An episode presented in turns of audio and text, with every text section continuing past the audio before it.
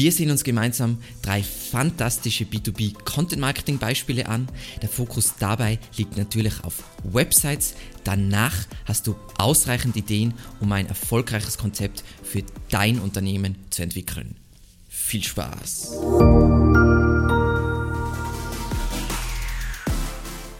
Mein Name ist Alexander Russ und SEO ist mein täglich Brot. Wir quatschen auf diesem Kanal über SEO und Content Marketing. Wenn du lernen willst, wie du nachhaltig Kunden über deine Website gewinnen kannst, dann abonniere jetzt gleich diesen Kanal. In der letzten Folge haben wir besprochen, wie groß das Potenzial für SEO und Content Marketing im B2B-Bereich ist. Wieso? Naja, wir haben oft hochkomplexe Produkte und große Transaktionen. Dementsprechend ist das Investitionsrisiko hoch und deswegen braucht der Kunde mehr Informationen, weil er wird einen längeren Recherche- und Entscheidungsprozess durchlaufen. So. Das Coole ist, vor allem im deutschsprachigen Markt ist gibt es einfach noch so viel abzuholen, weil viele tra traditionelle B2B-Unternehmen sehr früh in der Kundenreise ausscheiden, weil ihre Webseite nicht die nötigen Inhalt, äh, Inhalte enthält, somit nicht die nötige Beratung bietet und somit scheiden sie aus, bevor sie überhaupt in die engere Auswahl kommen können. Und deswegen sind die drei genialen Beispiele, die wir heute besprechen, eher jüngere Unternehmen, die verstanden haben, dass Mindsets wie wir wollen nichts verraten, das klärt dann der Vertrieb, Content schreibt die Praktikanten oder der irgendein beliebiger Textbroker. Die jüngeren Unternehmen wissen, das wird zum Untergang führen.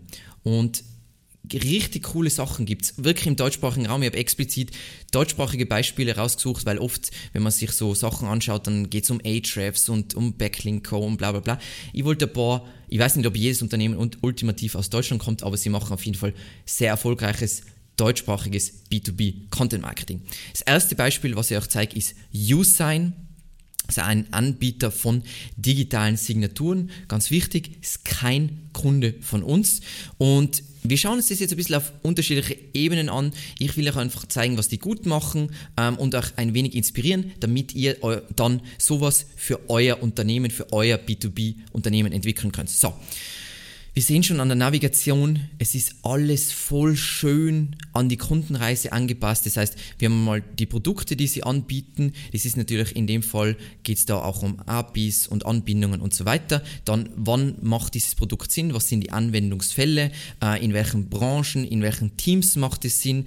Was kostet das Ganze? Dann die wichtigen Fragen, wichtigsten Fragen zur elektronischen Signatur, nämlich eben diese Rechtsgültigkeit in Deutschland, die ja voll wichtig ist und so weiter. Und dann haben sie noch sehr viele Lernressourcen. Das heißt, wir sehen, die Hauptnavigation spiegelt eigentlich schon die Kundenreise wider. Und jetzt schauen wir mal spezifische Content-Formate an, die Usign sehr, sehr, sehr, sehr, sehr gut macht. Zuerst einmal hochinformative Landingpages. Letzten Endes haben sie ja, wenn man es ganz vereinfacht ausdrückt, nur ein Produkt und dazu haben sie diese Landingpage mit der Option eben zum kostenlosen Testen. Man kann direkt eine Demo starten. Alles ganz einfach. 14-tägige Testversion, keine Kreditkarte möglich. Das heißt, möglichst unverbindlich und einfach, damit möglichst viele in den Funnel reinkommen und sobald man das mal verwendet und das funktioniert einwandfrei, wird man sowieso nicht mehr wechseln. Und dann erklären sie alles wirklich von Grund weg auf, ähm, was das für Vorteile bringt, was ihr Produkt für Vorteile bringt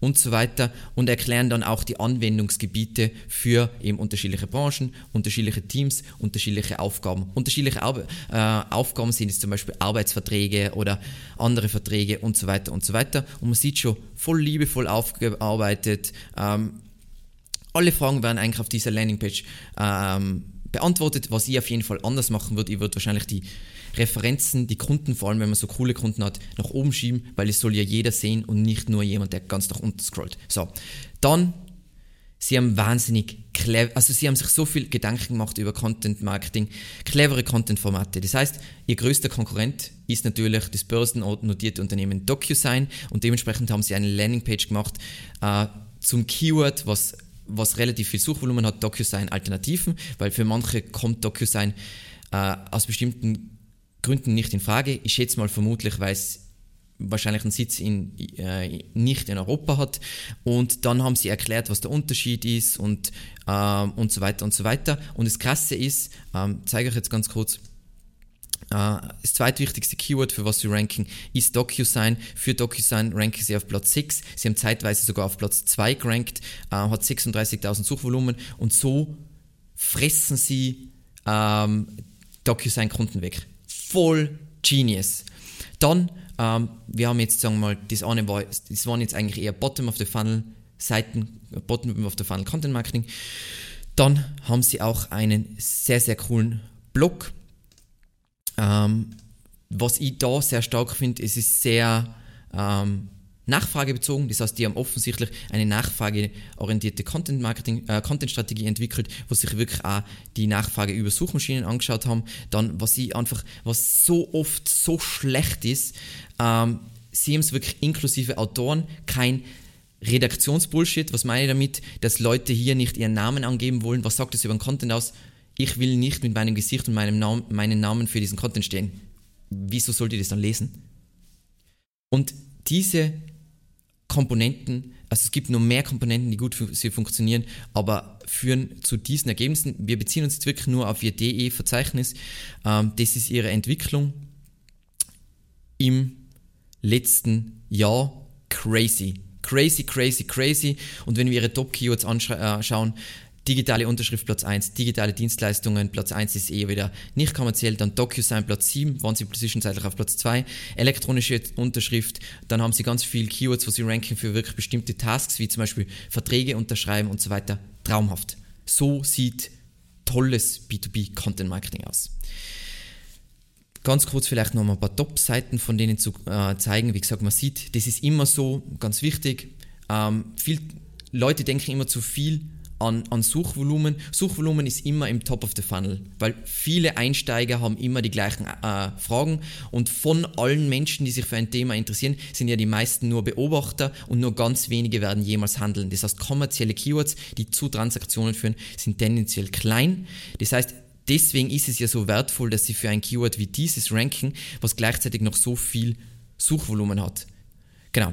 Und sonst sieht man ganz viel nicht kommerziell Blog, Blog, Blog, Blog, Blog. Das ist jetzt wieder was, was jemand sucht, der schon eigentlich wirklich in einer Entscheidungsphase ist und so weiter. Und da gilt es, einen guten Mix zu schaffen, aber die Regel die immer gilt, ist, wir bauen den Content Marketing Funnel von unten nach oben auf. Das heißt, wir decken zuerst unsere Landing Pages, machen unsere Leistungsseiten, ähm, schauen uns die unterschiedlichen Anwendungsfälle an, schauen uns die Funktionen an, ob es da Nachfrage gibt, decken das alles ab und vielleicht so eben, wo wir Konkurrenten, Kunden wegschnappen können und dann erst bauen wir diese, dieses sagen wir mal, nicht kommerzielle Ökosystem, damit wir möglichst viel Markenbekanntheit ähm, erreichen und die Kundenreise frühestmöglich begleiten können und so die Entscheidungen zu unseren Gunsten lenken können. So, kommen wir zum nächsten Beispiel und zwar Personio sollte jeder, jeder Unternehmer kennen, ist kein Kunde von uns. Wir sind ein Kunde von Personio an dieser Stelle.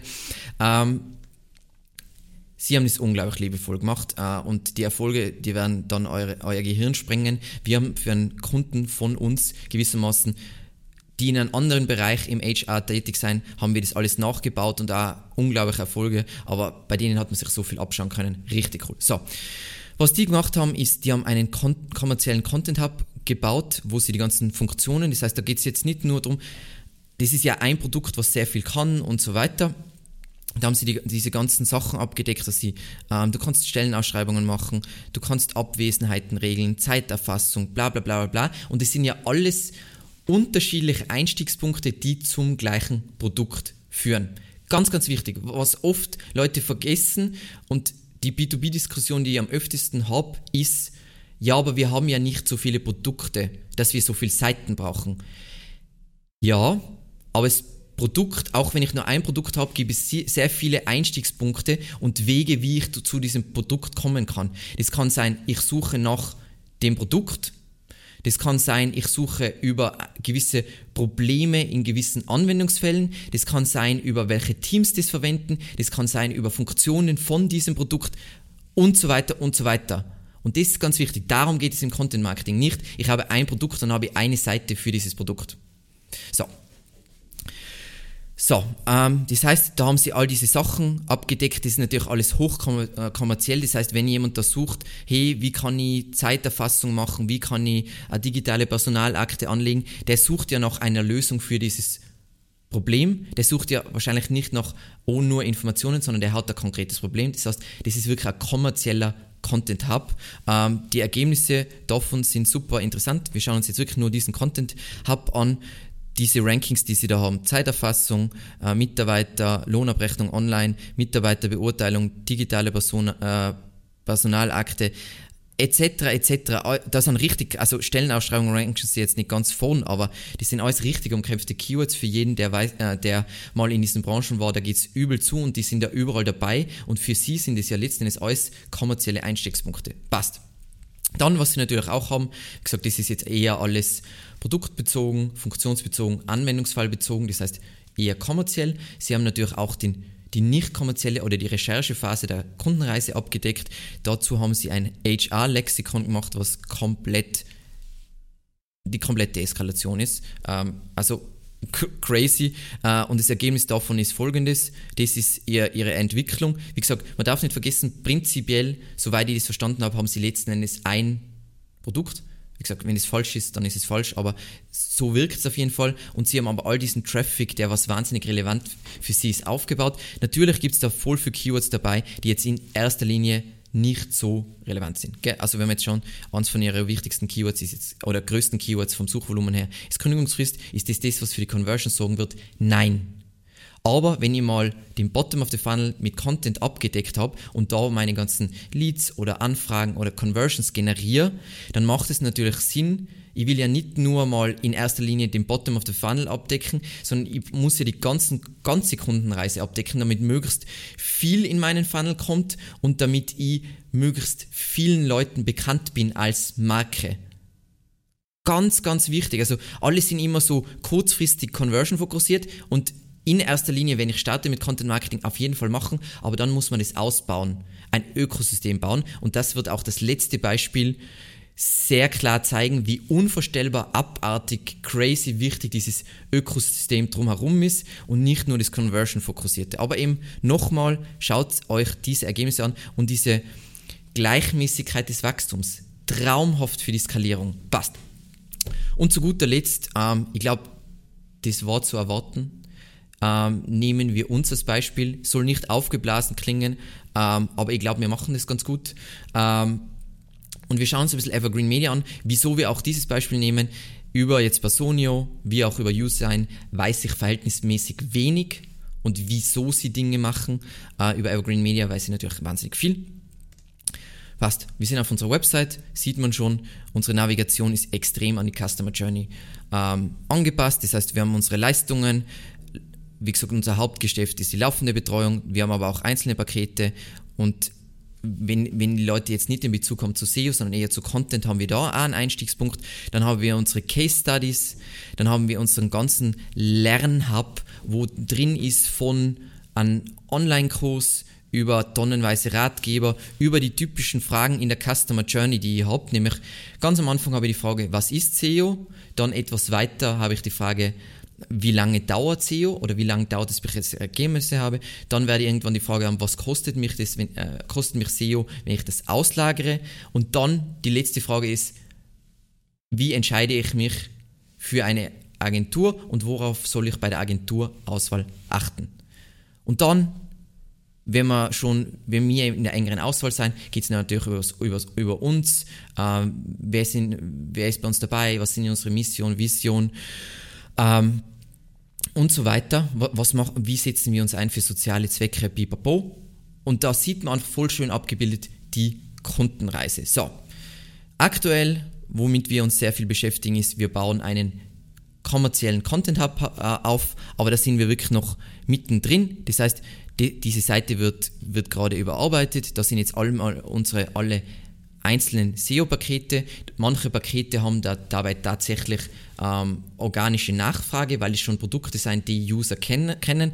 Aber es gibt auch Produkte, die keine organische Nachfrage haben, weil User nicht mal wissen, dass es das gibt. Sowas wie eine SEO-Konkurrenzanalyse oder zum Beispiel Content-Templates. Das sind Produkte, die wir erfunden haben.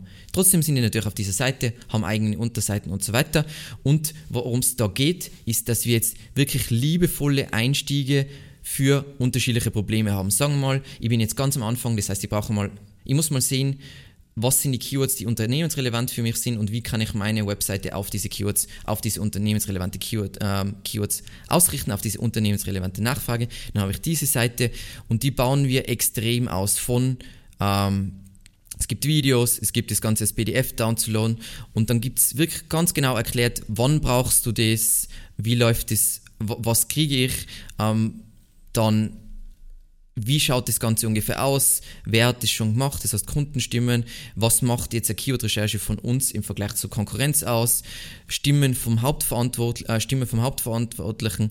Dann der Ablauf, wie ist es dann, wenn ich dieses Angebot unterschrieben habe? Und dann die häufig gestellten Fragen.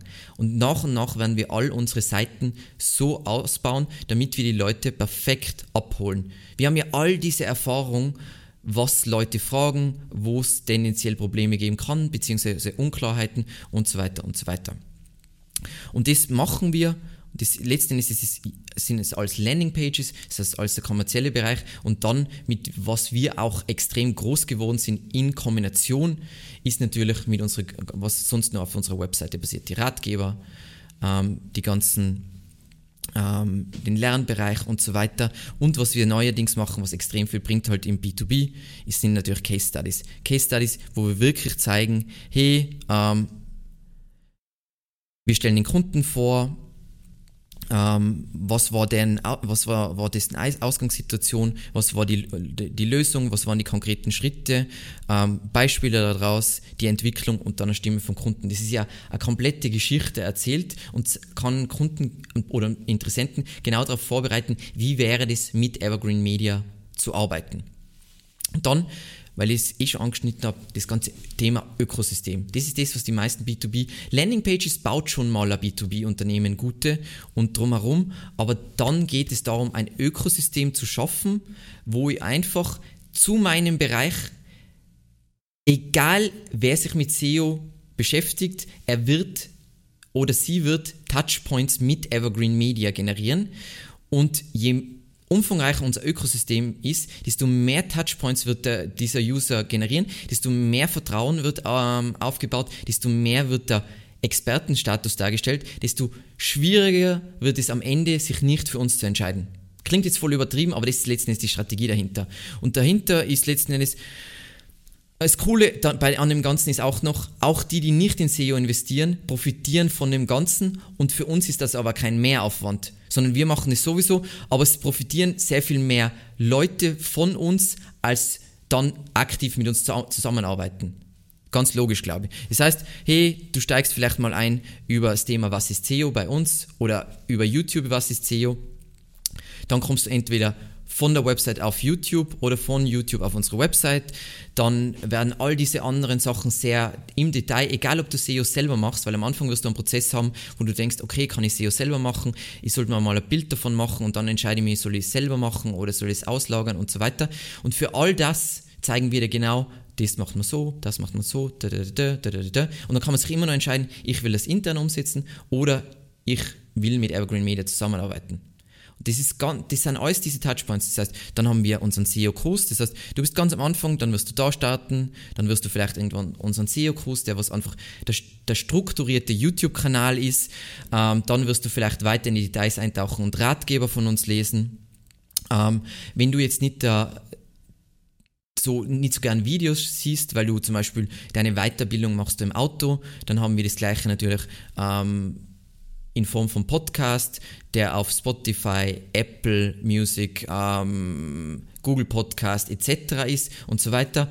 Und dann, ähm, um noch weitere Kontaktpunkte im B2B-Kontext zu schaffen, sind, posten wir vieles auch in snackable Version auf LinkedIn. Und was wir dazu bauen, da wir zu jedem Thema was haben, wird nie jemand, der neu in SEO einsteigt, sagen mal, hey, ja, wir beschäftigen uns jetzt mit SEO, wir sind auf der Suche nach einer Agentur. Irgendwie werden die mit uns in Kontakt kommen. Das heißt nicht, dass wir garantiert dann die, das Ergebnis sind, aber es profitieren voll viele Leute davon. Das heißt, es ist ein ultimativer Win-Win. Es ist ein Win für uns, wir kriegen Kunden. Es ist Win für alle, die unseren YouTube-Kanal äh, sich ansehen und SEO-Know-how aufbauen, auch wenn die nie mit uns zusammenarbeiten. Aber für uns sind es keine Kosten, weil die Kosten lösen wir anders. Und das ist gutes B2B-Content-Marketing. Heißt es, du brauchst nie wieder einen Vertrieb? Nein. Aber stell dir vor, du kombinierst das mit Vertrieb. Dann hast du nicht all diese kalten Leads, wo alles ein Kampf ist, sondern du hast nur warme bzw. heiße Leads, die super einfach zu konverten sind. Und ich hoffe, dieses Video hat dich ein wenig inspiriert. Ähm, und vielen lieben Dank fürs Zusehen und bis zum nächsten Mal. Ciao.